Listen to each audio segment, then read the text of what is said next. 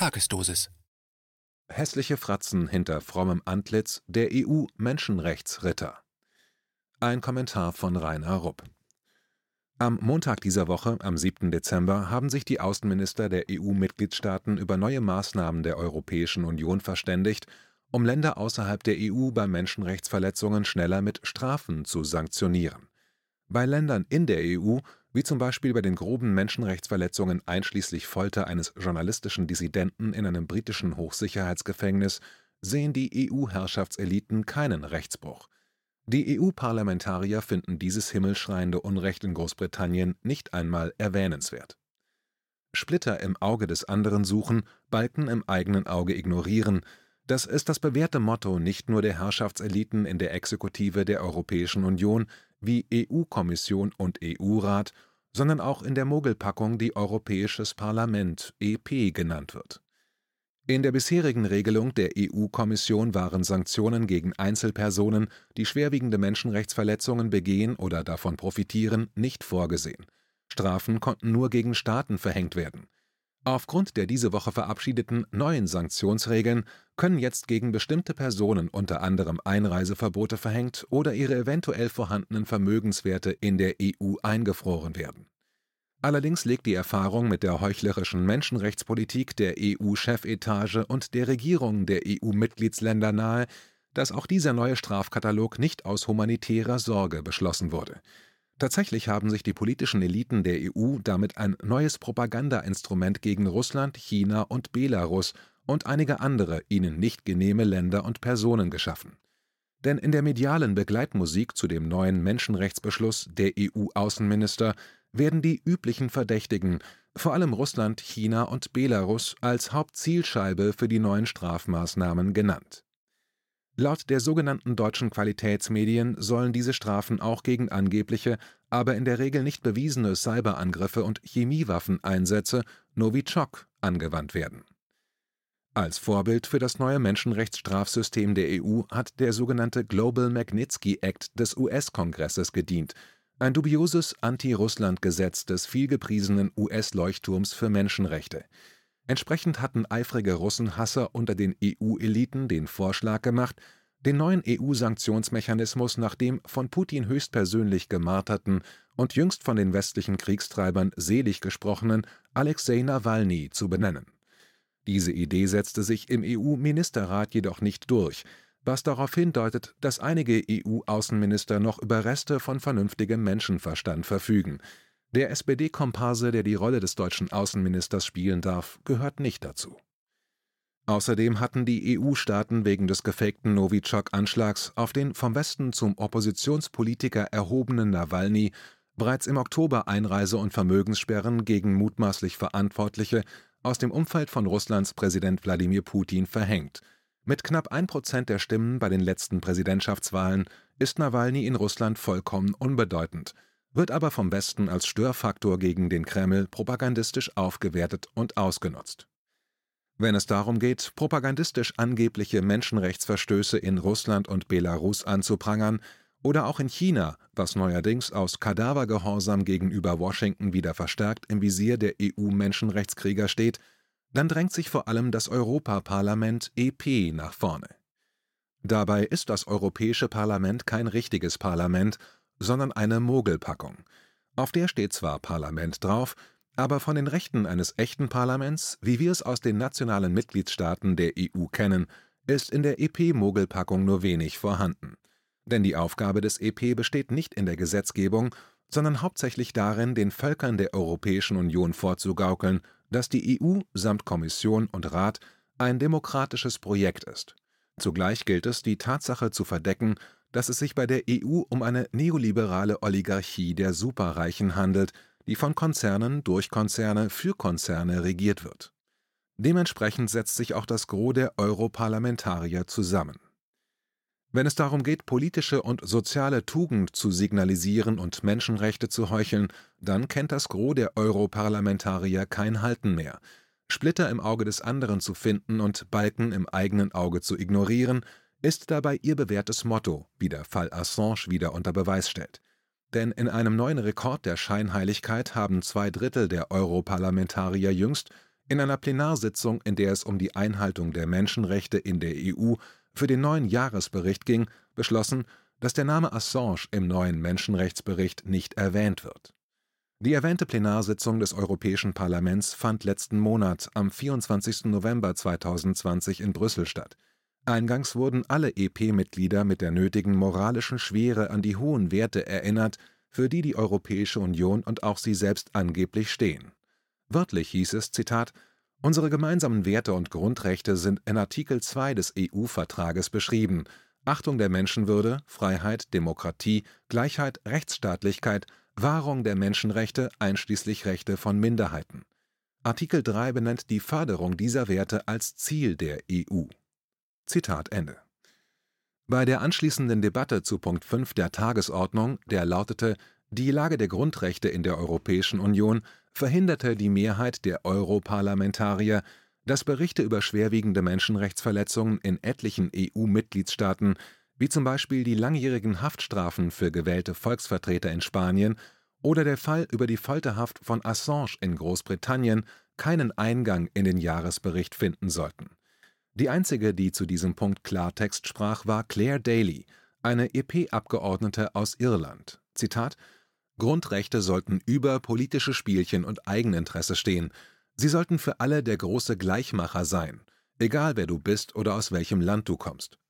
Wenn wir das ignorieren, dann führt unser Grundrechtsbericht, der sich mit Whistleblowern und Pressefreiheit befasst, aber den gefährlichen Präzedenzfall Julian Assange nicht erwähnt, uns nur in eine Sackgasse.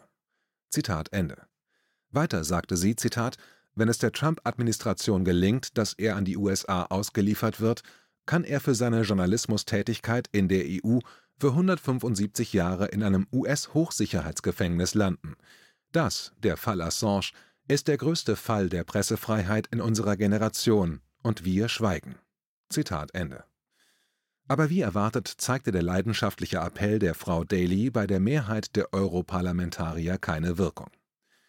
Einen Tag später, am 25. November, stimmte das EP dann über den Änderungsantrag, mit dem die Menschenrechtsheuchler sicherstellen wollten, dass der Name von Assange im neuen EP-Menschenrechtsbericht mit keinem Wort erwähnt wird, ab. Für diesen Antrag stimmten 408 Mitglieder des EP, dagegen 191 und 93 enthielten sich der Stimme. Somit stand fest, dass die große Mehrheit der Europarlamentarier sich entschieden hatte, dass das Leiden des weltberühmten investigativen Journalisten Julian Assange einfach vergessen wird, seine Person ausradiert wird, als hätte er nie existiert. Assange nie gehört. Wer ist das? Dem deutschen Satiriker Martin Sonneborn, fraktionsloses Mitglied des EP für die Partei Die Partei, ist es zu verdanken, dass es eine tabellarische Übersicht über das Abstimmungsverhalten der deutschen Europarlamentarier zum Fall Assange gibt, mit Namen und Parteizugehörigkeit. Von der CDU/CSU haben alle ohne Ausnahme den Antrag unterstützt, den Namen Julian Assange im Menschenrechtsjahresbericht der EU nicht zu erwähnen. Nicht einmal eine einzige Stimmenthaltung gab es in dieser Partei. Von den 16 SPD-Stimmen gab es erwartungsgemäß zehn Abgeordnete, die wie die CDU gestimmt haben. Weiter gab es bei der SPD nur eine einzige Nein-Stimme, zwei Stimmenthaltungen und drei Abwesende. Bei der FDP waren alle für die Resolution Assange nicht zu erwähnen. Bei den Grünen und den Linken waren alle Stimmen dagegen, wollten, dass der Fall thematisiert wird. Und bei der AfD war das Ergebnis durchwachsen, mit der Mehrheit dagegen wie bei Grünen und Linken. Assanges großer Fehler war, dass er nicht, wie das Gros seiner westlichen Journalistenkollegen, sich ein leichtes Leben gemacht hat, indem er hochbezahlte Artikel mit billiger Hetze gegen Russland und China als investigativen Journalismus verkauft. Vielmehr hat Assange in mühsamer Arbeit mit Hilfe von Whistleblowern und anderen aus dem US-Militär eine ganze Reihe von US- und westlichen Kriegsverbrechen und Verbrechen gegen die Menschlichkeit aufgedeckt. Er hat die hässlichen Fratzen enthüllt, die sich hinter den so herrlich und sorgenvoll wirkenden Politikergesichtern der Demokratie und Menschenrechtskrieger verbergen. Und damit steht Assange auch all jenen deutschen Politeliten im Weg, die immer mehr Verantwortung rund um den Globus übernehmen wollen. Aber für wen und wofür? Den Motiven dieser Politikertruppe, die seit nunmehr über zwei Jahrzehnten jeden Krieg, den Washington vom Zaun gebrochen hat, am liebsten ungefragt und sofort mit deutschen Soldaten unterstützt hätte, hatte der im November 2015 verstorbene Ex-Bundeskanzler Helmut Schmidt zutiefst misstraut. In einem Grundsatzartikel in der Wochenzeitung Die Zeit vom 30.10.2008 hatte er auch seine SPD-Genossen mit folgenden Worten gewarnt: Zitat Bisweilen hört man, wir müssten uns aus Solidarität im NATO-Bündnis an militärischen Interventionen beteiligen. Das Argument passt besser in die Nibelungensage als in die heutige Wirklichkeit. Denn das Nordatlantische Bündnis war und ist ein Verteidigungsbündnis, nicht etwa ein Bündnis zur Umgestaltung der Welt. Solange es ein Verteidigungsbündnis bleibt, ist es erwünscht, weil für einen Notfall notwendig. Aber daraus ein Instrument zur Umgestaltung fremder Staaten zu machen, daran sollten wir nicht mitwirken, auch wenn von einigen Politikern oder Schreibern dergleichen als Ausdruck weltpolitischer Verantwortung dargestellt wird. Wo immer von weltpolitischer Verantwortung die Rede ist, dort muss man prüfen, was die eigentlichen Motive sind. Zitat Ende. Aber zurück zur Plenarsitzung des Europäischen Parlaments am 24. November.